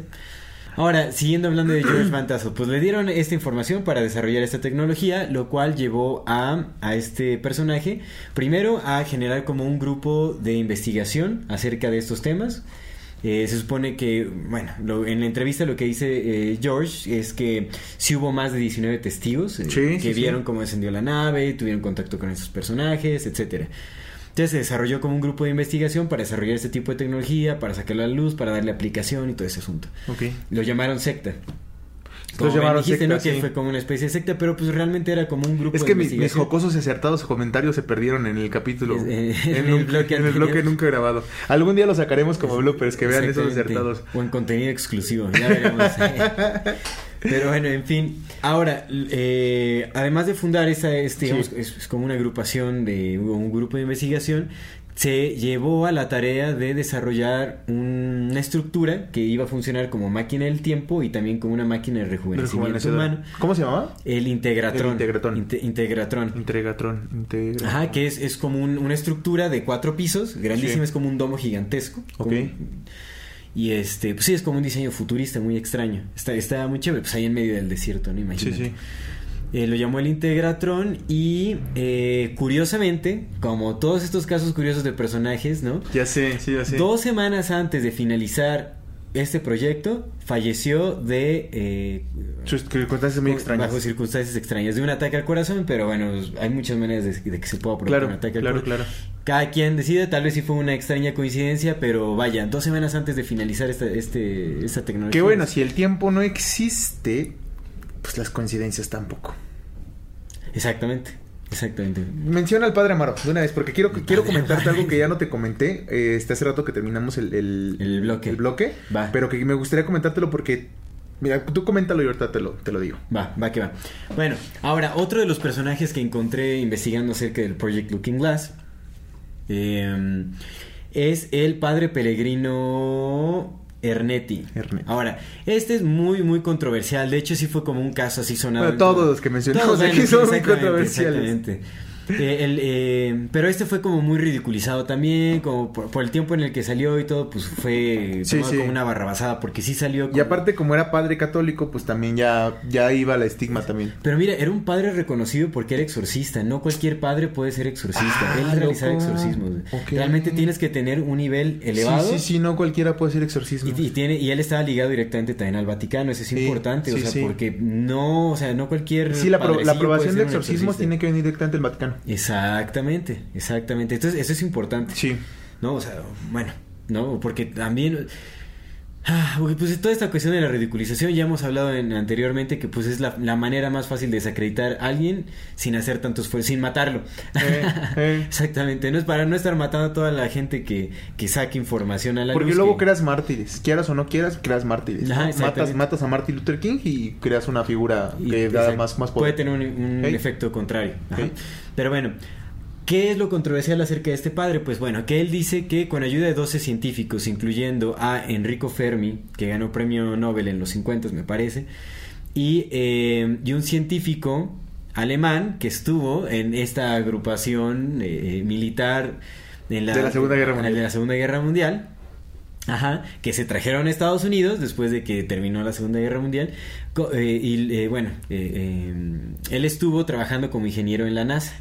Él se llama eh, Werner von Braun. Todos los Von son, malos los Von. En fin, ¿no? Entonces, eh, él, fue un militar N, ¿no? Pero Llevado a los Estados Unidos. Interesante dato, ¿no? Hablamos de que, de que los, los Ns, bueno, eh, digamos, este, este, grupo militar de la, alemán de la Segunda Guerra Mundial tuvo contacto con extraterrestres en la... En, ¿En la Segunda Guerra, sí. En la Segunda Guerra Mundial. Bueno, tuvo contacto con extraterrestres y le hicieron transferencia de tecnología. Se dice que Project Looking Glass me parece que también fue una de estas tecnologías, ¿no? Es que igual, bueno, las personas que nos están viendo, si ya vieron el capítulo pasado, sabrán de qué estamos hablando. Y si no, vayan a ver el, capítulo pasado, porque precisamente ahí hablamos de cómo, pues, eh, aunque bélicamente Alemania perdió la guerra, en realidad los ganadores fueron ellos, porque todos los científicos, las cabezas, los top, top de los que estaban creando todo lo malo que, había en el mundo, ¡pum! se esparcieron por Rusia y por Estados Pues al final, mira también puede ser controversial decir pero todas las guerras son una puesta en escena. Realmente hay muchos acuerdos que se mueven detrás de todo esto y pues obviamente se busca el mayor beneficio para quienes están en dominancia. Y es bien triste, ¿no? Porque aunque es una puesta en escena, las muertes de los actores son completamente eso es, real, ¿no? Y eso es, eso es lo cruel. Eso es lo más cruel, que, ¿sabes? Nos tratan como... Pinche juego, güey. No, como cualquier cosa, así como un objeto cualquiera sin emociones y no sufre. Que otra vez, si ya vieron el capítulo pasado, si no corran a verlo, porque también ahí hablamos del, especulamos acerca del por qué podría ser y, y sí está bien denso el asunto. Exactamente. Sí, mira, yo, yo creí que esto iba a ser, o sea, creo que nos... nos íbamos a desvincular de los nos extraterrestres. Nos íbamos a, desvincular de los extraterrestres, pero esto nos lleva otra vez Todo está conectado, Está loquísimo. Todo está conectado. Muy, muy loco. Lo mencionabas hace rato, ¿no? Este, igual, en este capítulo que no se grabó, en este bloque que no se grabó, eh, lo mencionabas, cómo de repente eh, hacemos estas conexiones nosotros, pero pues porque son, una vez que empiezas a profundizar con todo, te vas dando cuenta que todo está conectado. Sí, sí. Este compa está con este, este está con este, este proyecto tiene que ver con esto, esto ya lo habían hecho. A todos lo ridiculizan, pero todos hablaron de estas cosas en distintos tiempos, unos ya estaban muertos, otros fueron antes, otros fueron después, en circunstancias completamente distintas, ni conocían acerca de tal personaje. Y, con... y son cosas que empatan perfectamente. Y con actividades diferentes, ¿no? Unos hablan de extraterrestres, otros hablan de viajes en el tiempo, otros hablan de, otros hablan de experimentos secretos, otros hablan del MK Ultra. Y otros están desarrollando tecnologías en la, aceptadas en la comunidad científica y todo va empatando. Pero en fin, regresando a esto de por qué este científico ex N ah, sí. de bueno, militar, o sea, ahí es también otro punto a conectar porque se relaciona que esta tecnología la obtuvieron eh, los alemanes en la Segunda Guerra Mundial. Pues que te digo que hablábamos de la campana, igual en el capítulo pasado hablábamos de esa de la famosa campana que tenían para ver precisamente el pasado. Ahora, este científico Werner von Braun fue uno de los 12 científicos que auxilió a este padre eh, Pellegrino Ernetti a desarrollar una tecnología que le llamaron el cronovisor. El cronovisor. Que es un aparato eh, que funcionaba como una especie de televisión con tres antenas, eh, antenas hechas de metales, aleaciones muy extrañas, de metales raros. Sí, sí. Este, que transmitían señales que captaban en el espacio en una pantalla. Estas señales, al parecer, captaban como una especie de frecuencias o ecos, digamos, de eventos pasados. Ah, y los transmitían en pantalla. Eso es, es, muy interesante, ¿no? Porque eso empata también con lo que sí es el campo akáshico. Toda la información de lo, de lo sucedido, de lo que sucede lo que sucederá, todo ya está guardado en este en campo mórfico o también llamado inconsciente colectivo. Exactamente, exactamente, todo eso. Ah, entonces, tiene, a mí me, tiene sentido, o sea que puedes desarrollar, aparte de que habla que son metales extraños, no sé de dónde obtuvieron esos metales y etcétera. Y me parece raro que este científico eh, alemán ¿no? Pues, trabajó con ese... Bon malo. auxilió a desarrollar esa tecnología que le llaman el cronovisor. Ahora, lo que dice este padre es que, bueno, el- su principal motivo para desarrollar esta tecnología era corroborar datos históricos bíblicos. Dice, él Mm. dice que pudo presenciar, como en la pantalla, la crucifixión de Jesucristo, a- algunos eventos de- de- del ejército romano, varias cosillas. a-. Que, que también hay para hacer honor, la verdad, como siempre lo Sí. decimos, hay una fotografía que según le tomó a Cristo que sospechosamente es muy parecida a una estatua que ya existía por esos tiempos, pero bueno, Ajá. Sí, también. ah, es nada más mencionarlo. Cada quien con su criterio de discernir, no, o sea, no sé. Mira, de que hay muchas, muchas, muchas similitudes entre todas las historias, las hay. Claro, las hay por completo. Y bueno, algo más, este, algo interesante es que este, este padre, bueno, sostuvo su historia como verdadera hasta en su lecho de muerte, a pesar de que intentaron decir en algún periodo mientras él estaba vivo que él ya había desmentido, que era un, que era un fraude, que no lo quiso, o sea, que era mentira lo que había dicho. Sí, sí, sí. Eso es incorrecto. Hasta en su lecho de muerte él dijo que lo que había dicho era real. Y dijo que toda esta información y la tecnología había sido confiscada eh, por el Vaticano bajo órdenes de el Papa Pío VII, me parece. Que Que, porque no, sí. no- o sea, esta tecnología era muy peligrosa en las manos de cualquier persona y, y- y quién sabe qué. Que fíjate que justamente no, el, el Vaticano es eh, in- independientemente de precisamente religiones, no tenemos nada que ver con, con atacar ninguna religión ni mucho menos. El espacio físico del Vaticano, lo que, Sí. lo que es el Vaticano, es un lugar muy turbio, es un lugar muy turbio, es un lugar muy denso, es un lugar muy oscuro. Hay muchos secretos enterrados ahí, Muchos. amigo. Está conectado con muchísimas cosas muy oscuras. Muy intensa, sí, la verdad es que sí. Y es un lugar que vale la pena voltear a ver, ¿no? Vamos a hablar de ello. Vamos a dedicar, les gustaría que dedicáramos un programa especial de los secretos del Vaticano. Yo creo que es importante. Creo que está ahí en un History Channel que se llama así, Los Secretos del Vaticano. Ay, pero esos programas también como que desvirtúan que toda mira, a los ojos de algunos de los que nos ven no estamos muy distanciados del Giorgio Mira, no pasa nada. Pero aliens. bueno, nosotros estamos especulando allí todo te lo muestran Sí, como sí, verdad y obviamente te sacan claro. personajes ya, pues no sé, El Giorgio muy trabajados, ¿no? O sea, muy Sí, raro. sí, sí, sí, sí. Fíjate que ahorita con lo que comentaste de el campo Kashiko y todo esto, eh, se me pasó algo que, que también, eh, que, que también es- vi o leí, que habla sobre el tiempo y la mente en el hermetismo. Fíjate esto. Dice, el alquimista, egiptólogo y filósofo neopitagórico René A. Schwaller de Lubix, es que sí lo tengo que leer porque yo para los nombres soy bien malo, tú lo has visto. Eh, considera que, no, que todo el universo es lo que él llama eh, el evento cósmico, ¿no? La creación misma es la eternidad. Nosotros lo percibimos como la multiplicidad porque nosotros separamos. Al nombrar las cosas, las separamos. Al, al nombrar lo que percibimos, le damos un, un sentido de separación. Decimos, eso es ayer, esto es mañana, esto es hoy. Sin embargo, lo que él llama es que todo, todo, todo el tiempo es una serie de eventos concatenados. Todo es un único momento, al cual, el cual él llama el paso del 1 al 2. Pero todo, todo el génesis está ocurriendo en este momento. Sí. Haciéndose y aniquilándose a sí mismo. Pues que, que es una eternidad sino un solo momento. Exactamente, No se exactamente. por el tiempo, Porque claro. donde no hay tiempo, Solo, Todo hay un, es. solo hay un momento. todo hay un momento, amigo. Exactamente. Exactamente. Entonces, a nosotros la génesis nos aparece como tiempo, pero pues si nuestra percepción no estuviera condicionada por la división entre sujeto y objeto, lo que dice Nisargadatta y los ciencias iluminados, si no si, si entendiéramos que lo percibido, el perceptor y la percepción son una sola cosa, no viéramos el paso del tiempo. Y lo dice Nisargadatta y bueno, los, los, los, los iluminados todos dicen, pues es que lo que muere es el cuerpo, pero pues yo, esta esencia, yo soy eterno, ¿no? Omnipresente, omnivagante y eh, omnisciente, siempre en Sí. todos lados, siempre todo siendo lo mismo. Y en ese sentido, fíjate que también se me, se me pasó mencionarlo. Robert Lanza, que es este científico que te digo que también es muy, muy famoso, tiene una, una, una teoría que él llama el biocentrismo. Y él dice, habla- hablando sobre la muerte, lo mismo que dicen otros, pero ya desde el punto de la vista de la, de la, de la ciencia, de la parte científica, eh, que la, la muerte no puede existir en un espacio, en un mundo sin espacio ni tiempo. La, la mortal, la inmortalidad no significa la existencia perpetua en el sistema temporal, sino que se encuentra fuera del tiempo. Lo que vemos es, lo que interpretamos como cambio solamente es la conciencia haciéndose una y otra vez en infinitos cuerpos, en infinitos momentos, en infinitos, ¿no? Pero todo es presente. Si tú no generas memorias, si dejas el pasado en el pasado porque ya fue y no esperas el futuro porque no es y solamente vives en el presente, tu presente va a parecer siempre eterno. Sí, Entonces es eso. sí, sí, sí. Y como esta parte de lo que dice, lo que dice el, el padre Kino, ¿no? Padre Amaro. que, que pues puede verlo porque pues todo está sucediendo. en realidad no estás Sí. volteando a ver el pasado, solamente estás viendo otra posición, otro movimiento. Exactamente, sí se puede, sí se puede captar. o Espacio-tiempo. Así, así es. Y también fíjate que es otra cosa bien interesante, que no, eso no me acuerdo quién lo postula, pero... Ah, ya me acordé, es, es, el, es el, uno de los profesores de Einstein, pero no me acuerdo su nombre.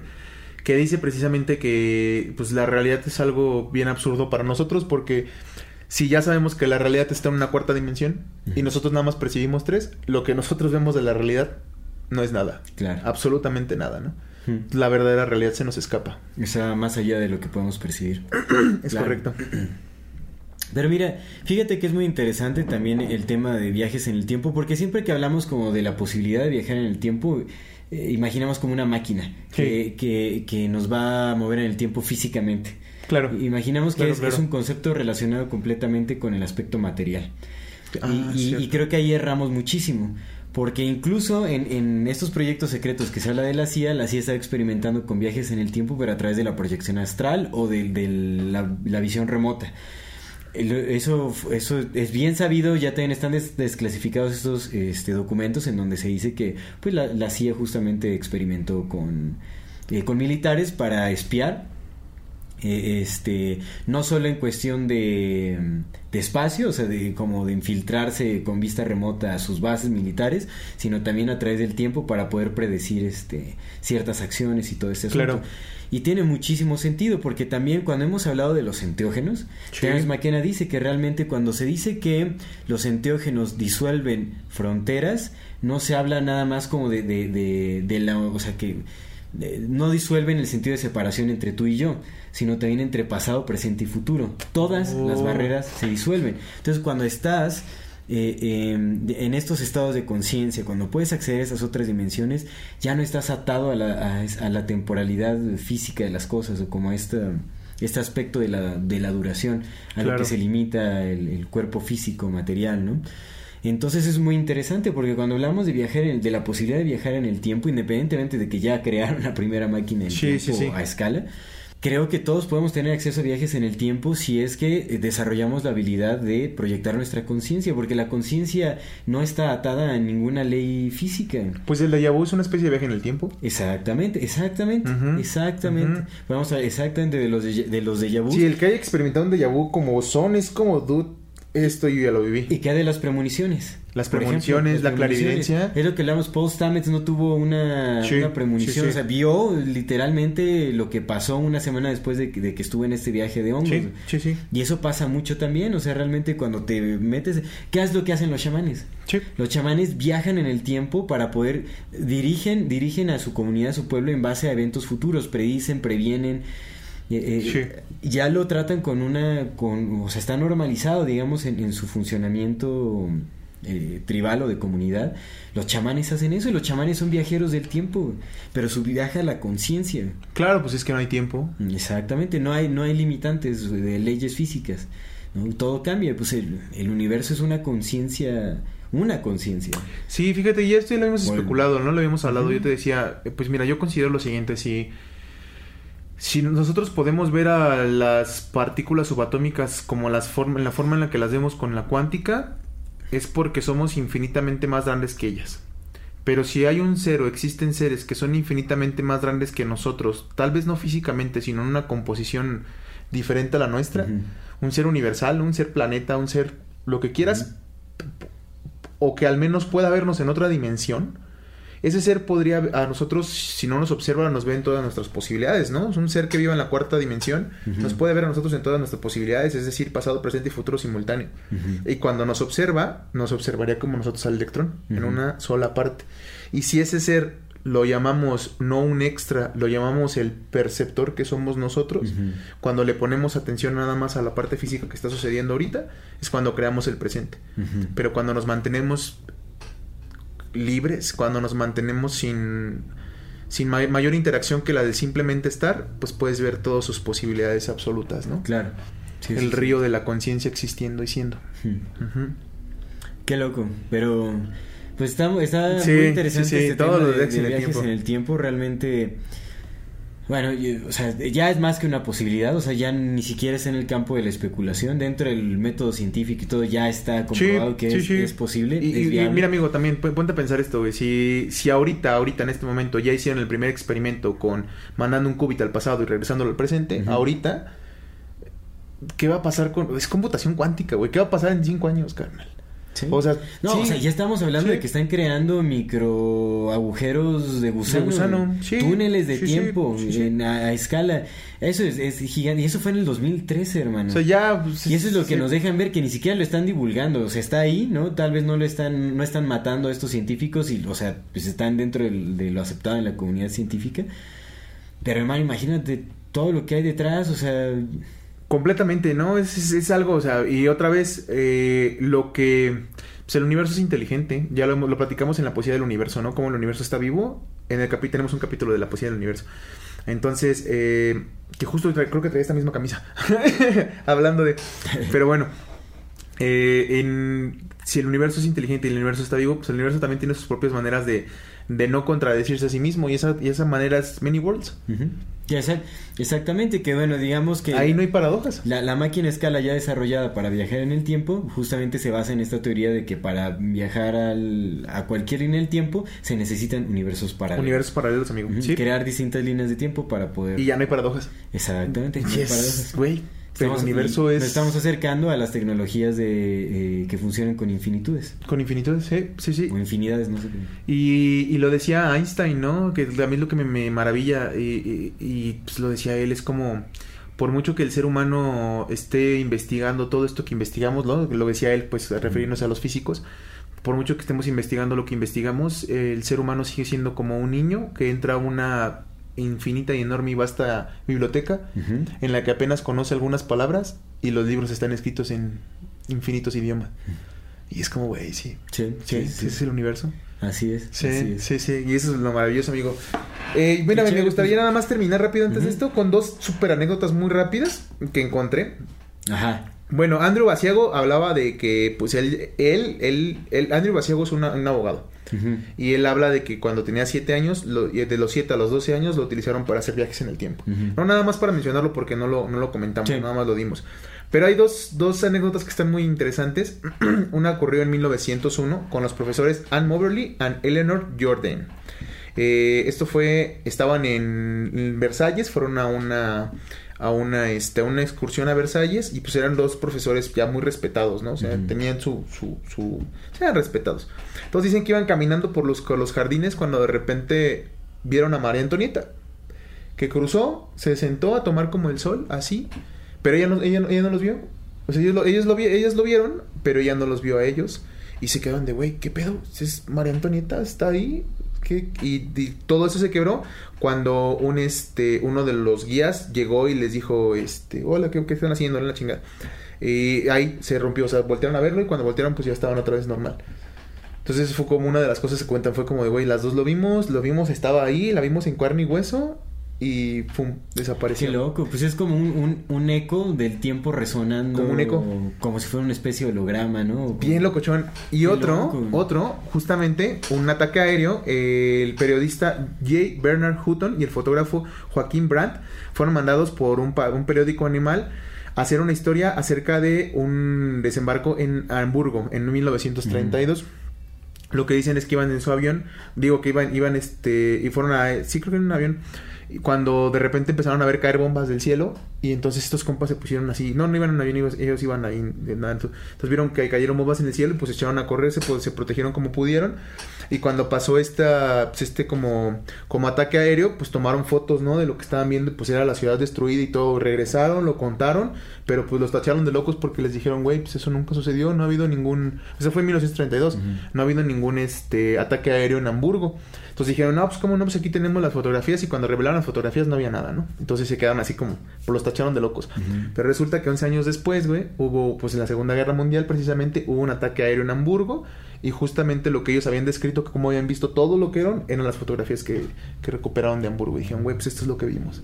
Qué loco. Sí, sí, sí. Entonces uno un eco al pasado y otro un eco al futuro. Al futuro.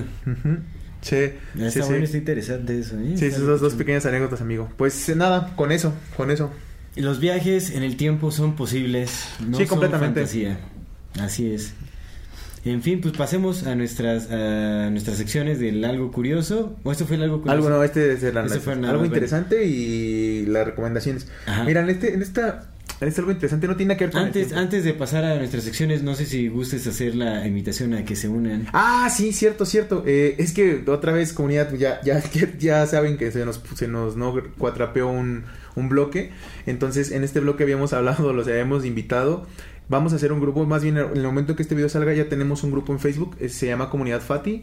En ese grupo, pues, eh, para que nos puedan compartir sus anécdotas, sus historias, recomendaciones, si ustedes conocen algún lugar como interesante, quieren que investiguemos algo, nos quieran compartir. Y pues también para que lo compartamos entre la comunidad. Claro. Pues sobre todo para tener un, un mayor como una mayor administración porque de repente estamos como muy desperdigados los comentarios y pues se pierden entre tantos y, y la comunidad que se está formando pues está muy bonita, no les agradecemos mucho por eso. Sí, gracias. Entonces, eh, para que se unan al grupo de Facebook, más adelante vamos a tener otra plataforma, pero de entrada en Facebook porque pues ese es como el más sencillo Sí. de administrar. Igual ahí échenos sus comentarios, échenos sus anécdotas y pues va- más adelante vamos a hacer programas justamente pues leyendo y comentando como somos lo que somos, ¿no? Comentólogos profesionales acerca de esas anécdotas y pues también dando como las nuestras. Todo el intercambio de información se dará por, por esta comunidad. Así es, Comunidad Fati, el grupo de la Comunidad Fati. Dejaremos los enlaces en la descripción. Así es, así es, amigo. Excelente.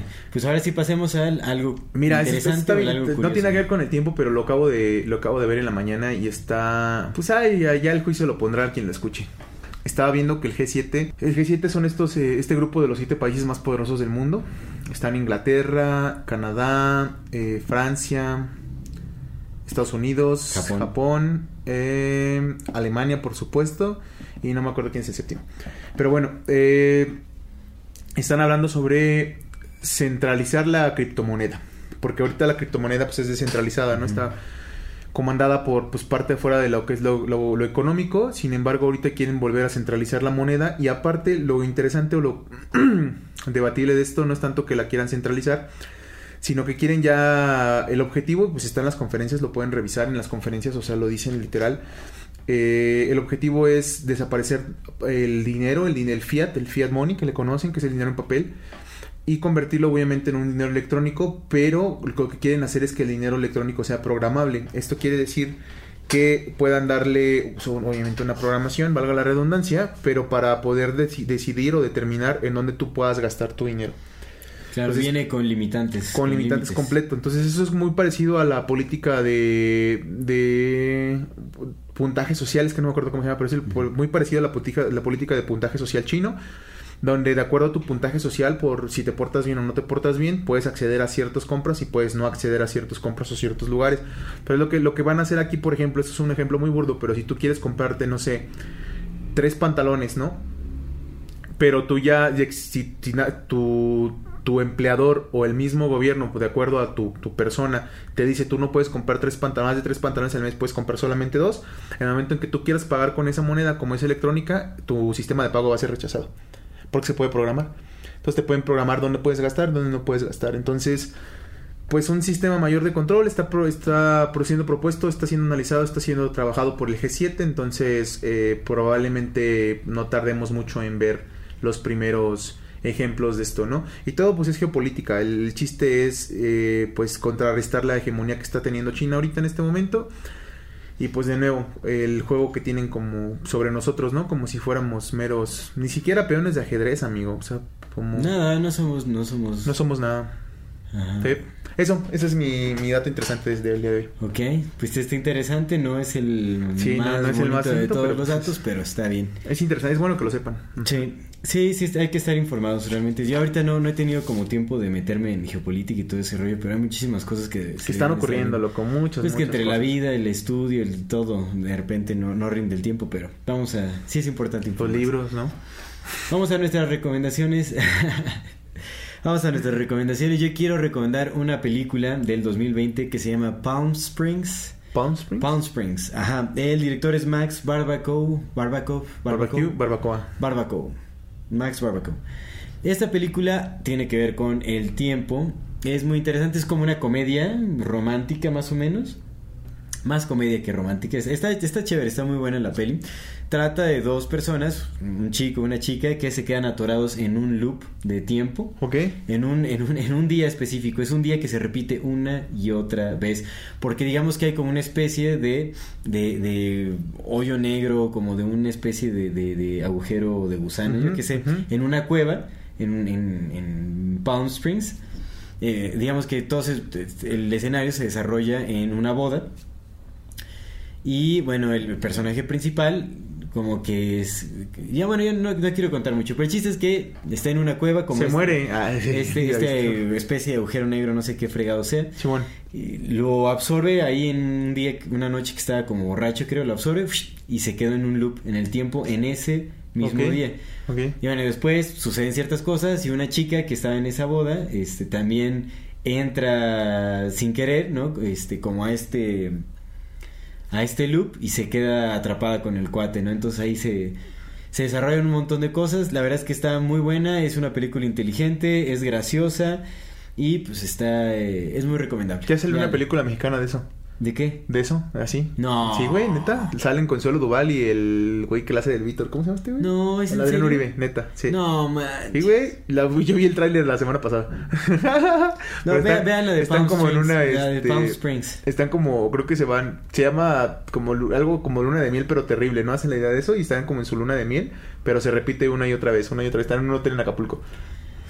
Ha de estar buenísima. bueno, en fin, yo recomiendo Palm Springs, película del 2020 de Max Barbacoa. Y yo recomiendo la otra.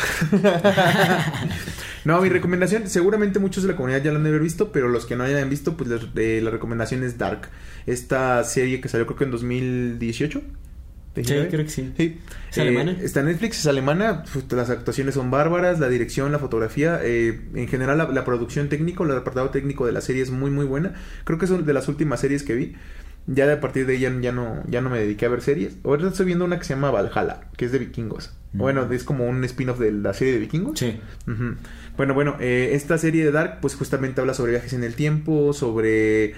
Está muy interesante, precisamente presenta algunas de las paradojas que hacemos, que, hemos platicado, ¿no? La de la paradoja de, pues este se metió con el abuelo y me procreó a mí. No quiero de- de- de- decir mucho porque pues está bien interesante cómo vas viendo y van todas las sorpresas, pero si tienen el chance, véanla. Dark está en Netflix y es sobre viajes en el tiempo, alemana. Muy, muy, muy buena. Nomás que sí prestenle mucha atención porque trae, hay algunos girillos de tuerca medio interesantes. Excelente, buenas recomendaciones. Bueno, ya tienen que ver el fin de semana. Sí, sí, sí, sí, sí. Si es que le hacen caso alguna vez a nuestras recomendaciones, yo la verdad es que no hemos recibido comentarios de, ah, buena recomendación, sí, bueno, no sé. No, no, creo que Pero no. ojalá que sí. Pues si, si es que alguien llega a este punto, si están llegando a este punto, pues estaría chido si nos dijeran si sí les, les laten las recomendaciones o no. Exactamente. pues bueno, yo creo que ya damos por terminado este episodio. Sí. Eh, muchas gracias por acompañarnos hasta este momento. ¿no? Este, esperemos, eh, si es que en algún momento la tecnología de viajes en el tiempo se hace disponible a, toda la humanidad, pues que sea por un bien, Sí, sí, sí. que no sirva para crear ataduras. Si hay un viajero del tiempo que aparezca aquí. Ah, la mamada. Pero en fin, que- ojalá que, que nos sirva, que nos haga crecer y, y, pues bueno, si no, ya saben, hay que proyectar la conciencia y posiblemente podamos viajar en el tiempo. Seguramente, amigo. Sin necesidad de, de nada. Pues amigo, muchísimas gracias. Excelente episodio. Esto es Amor Fati. En la infinita brevedad del ser. Hasta luego.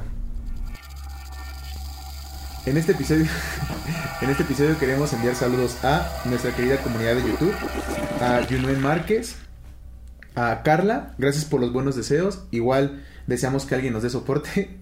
A Lea Fuyu Genevieve, qué bonito que tu novio y tú sean parte de nuestra comunidad. Y de TikTok a modestabata, arroba elmest, arroba. Agradecemos que nos dejes entrar hasta tu cocina y pues muchas gracias también por las bonitas palabras. Y arroba Anuar Vargas es Now Rizar. Muchísimas gracias a todas las personas que nos ven y nos escuchan. Y ya saben, si quieren un saludo, déjenos acá en los comentarios.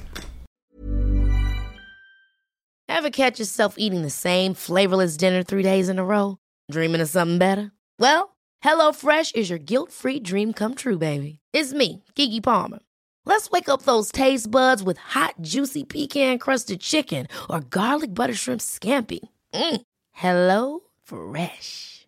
Stop dreaming of all the delicious possibilities and dig in at HelloFresh.com. Let's get this dinner party started.